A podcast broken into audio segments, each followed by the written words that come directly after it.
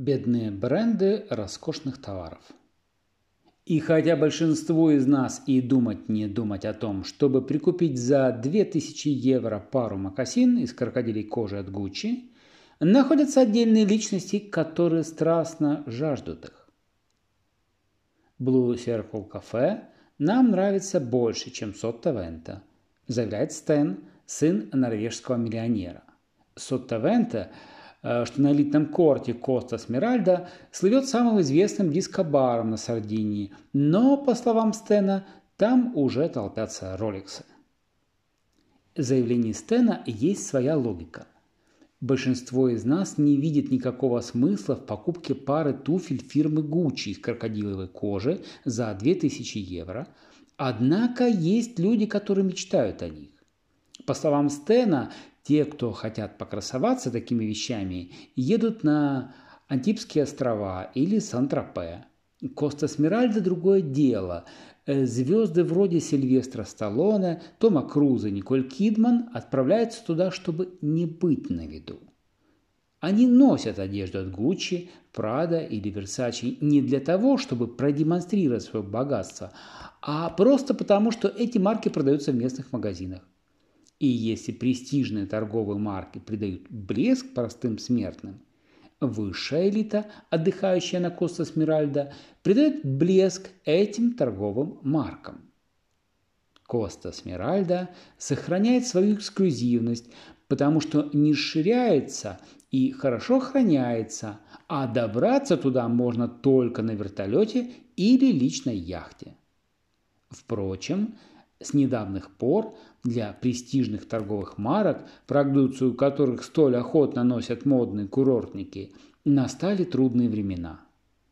А многие компании-производители предметов роскоши были основаны в 50-х годов итальянскими предпринимателями и дизайнерами, которые сейчас достигли пожилого возраста, а их потомкам не хватает дизайнерских и управленческих навыков для того, чтобы слиться – и справиться с полчищами конкурентов. Болезненный удар по продажам продукции престижных марок нанесло замедление экономического роста в мире. Новым подходом для производителей предметов роскоши стал контроль над всей цепочкой создания ценностей, от изготовления товаров до его распространения, продажи и маркетинга – контроль находится дорого, поскольку затраты на рекламу достигают 35% от сумм продаж, а аренда престижных торговых площадей составляет порядка 10 тысяч евро за квадратный метр.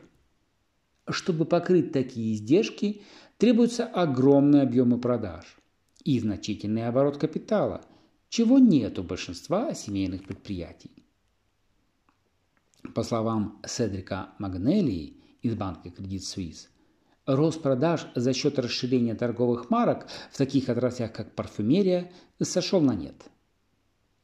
Не представляет возможным и дальнейшее развитие бизнеса за счет традиционного подхода, когда дизайнеры поддерживают свой имидж, создавая изумительные, но убыточные модели высокой моды, а прибыль получают – продавая права на использование торговой марки производителям сумочек, духов и шарфиков. Связи с низким бизнесом вредят репутации торговых марок предметов роскоши. Компании Так и Porsche попытались пойти таким путем, получили рост продаж и, увы, заметное падение репутации и вернулись на свой традиционный рынок высокой моды. Стратегия нового подхода означает создание конгломератов компаний, производящих предметы роскоши. Эта стратегия выгодна компаниям-участникам, они совместно ведут переговоры с магазинами о расширении торговых площадей, приобретают навыки в новых отраслях за счет сотрудничества друг с другом, получают доступ к новым капиталам и управленческим кадрам.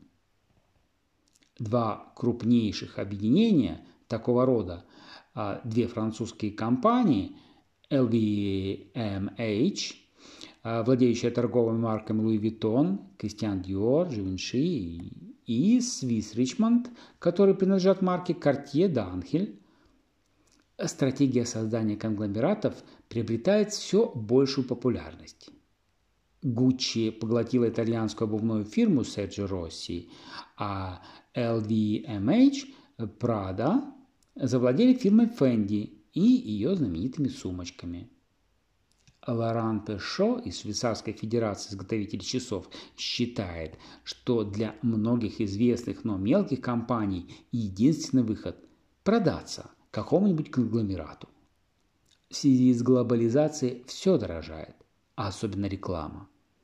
У крупных компаний хватает денег для продвижения товаров, а потребители будут и дальше охотно покупать бренды, с которыми хорошо знакомы. Впрочем, в данной сфере об эффективности синергизма говорить практически не приходится. Клер Кент из компании Morgan Stanley говорит, экономия средств, которая якобы происходит при поглощении мелких фирм, не более чем иллюзия. О каком эффекте синергизма можно говорить на рынке, где привлекательность товаров заключается в уникальности их дизайна, изготовлении и продвижении? Фирма Гермес хвастается, что на изготовление сумки Келли уходит больше времени, чем на сборку автомобиля BMW.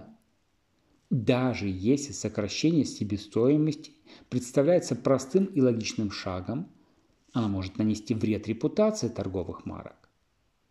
Руководство Ричмонд затратило немало сил и средств, доказывая, что заводы, выпускающие ручки марки Montblanc, не делают ручки Cartier. Широкий ассортимент продукции LVMH и ее устойчивая позиция на японском рынке помогли ей пережить экономический спад с меньшими потерями, чем большинство конкурентов. Достаточно сравнить ее доходы с доходами фирмы Gucci – продажи которой значительно снизились из-за ошибок в организации розничной торговли и затянувшейся борьбы за компанию Ив Сен-Лоран, которая не хотела сдаваться без боя. Некоторые производители предметов роскоши, такие как Rolex, э, Prada, сопротивляются внедрению нового подхода. А, фирма Rolex готова до последнего бороться за свою независимость. Пусть даже отпрыски миллионеров вроде Стена не носят часов этой марки.